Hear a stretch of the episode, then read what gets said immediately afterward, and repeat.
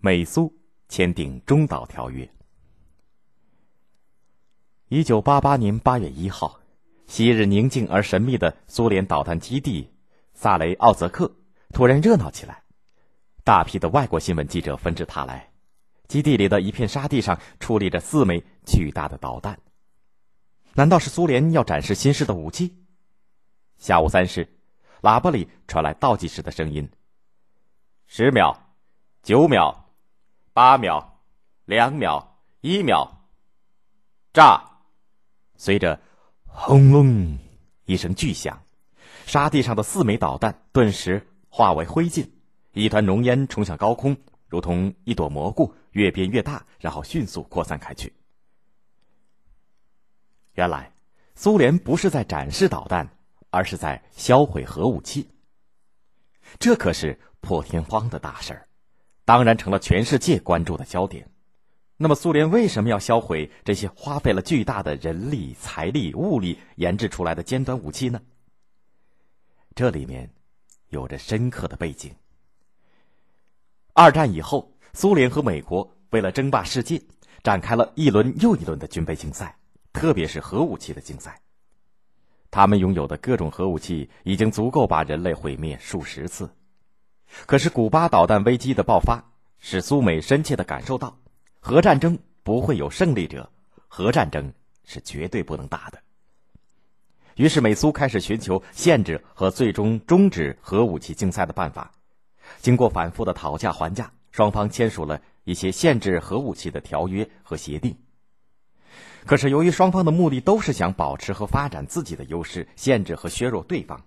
所以这些协定和条约只限制核武器的数量，对质量没有实际上的限制，反而促进双方加紧研制更先进的核武器。一九七七年，苏联开始在本土布置最新研制、威力巨大的 SS 二零中程导弹，这让北约。大为不安。一九七九年十二月，北约通过了著名的双轨决议，一方面决定使北约战区的核力量更加现代化，另一方面建议美国尽快就限制欧洲中程导弹的问题和苏联展开谈判。如果到一九八三年年底美苏没有能够达成协议，那么美国将花五年的时间在西欧部署一百零八枚潘兴二型导弹和四百六十枚巡航导弹。消息一传出，西欧的反核和平运动顿时风起云涌，各地群众纷纷举行反核示威，高举“不要核武器，要和平，要中立，美国佬滚回去”的口号。一九八一年十一月，美苏在日内瓦开始了限制中程导弹的正式谈判，双方你来我往，抛出了一个又一个的方案和建议，斗争十分激烈。美国总统里根提出了零点方案。如果苏联拆除它在欧洲和亚洲的 SS 四、SS 五短程导弹和 SS 二零中程导弹，那么美方将撤销在西欧部署的中程导弹的计划，从而使双方在欧洲的中程导弹均为零。这样，美国就不费吹灰之力能够全数摧毁对方千百枚已经实战部署的导弹。苏联领导人勃列日涅夫哪肯吃亏呢？立刻抛出了冻结现状方案。和分阶段裁减方案相抗衡，力图阻止美国部署新式的导弹，并把对方进一步推向劣势。在六轮谈判当中，尽管双方方案不断翻新，但是由于立场不同，分歧严重，谈判最终不欢而散。一九八三年年底，美国不顾大西洋两岸的反核呼声，把一枚枚中程导弹运到了西欧，苏联则以牙还牙，加快了在东欧部署中程导弹的步伐。核战争的阴影再一次笼罩在欧洲上空。一九八五年，苏联领导人戈尔巴乔夫上台以后，面对严峻的局势，调整了对外政策，强调在核时代，全人类的利益高于一切，试图缓和美苏之间的对抗。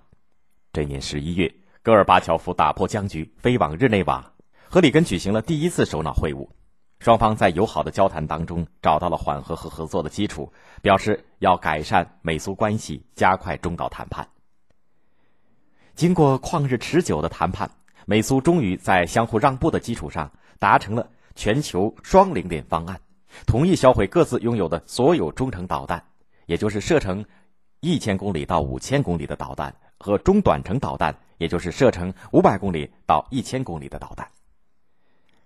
一九八七年的十二月八号，戈尔巴乔夫和里根在美国白宫的东庭正式签署了《消除美苏中程和中短程导弹条约》，简称“中导条约”。根据条约，苏美双方要在三年之内销毁全球的两千六百一十一枚已经部署和尚未部署的中短程导弹，其中美国是八百五十九枚，苏联一千七百五十二枚。签约仪式上，两位领导人兴高采烈，里根得意地宣布，这是一个历史性的条约，将化干戈为玉帛。戈尔巴乔夫则自豪地声称。我们现在种下这株幼苗，将来它一定能够长成粗壮的和平大树。尽管这个条约销毁的导弹数量只占苏美两国核武库当中极小的一部分，但是它究竟是自出现核武器以来达成的第一个真正削减核武器的协议，给世界带来了和平与稳定的希望。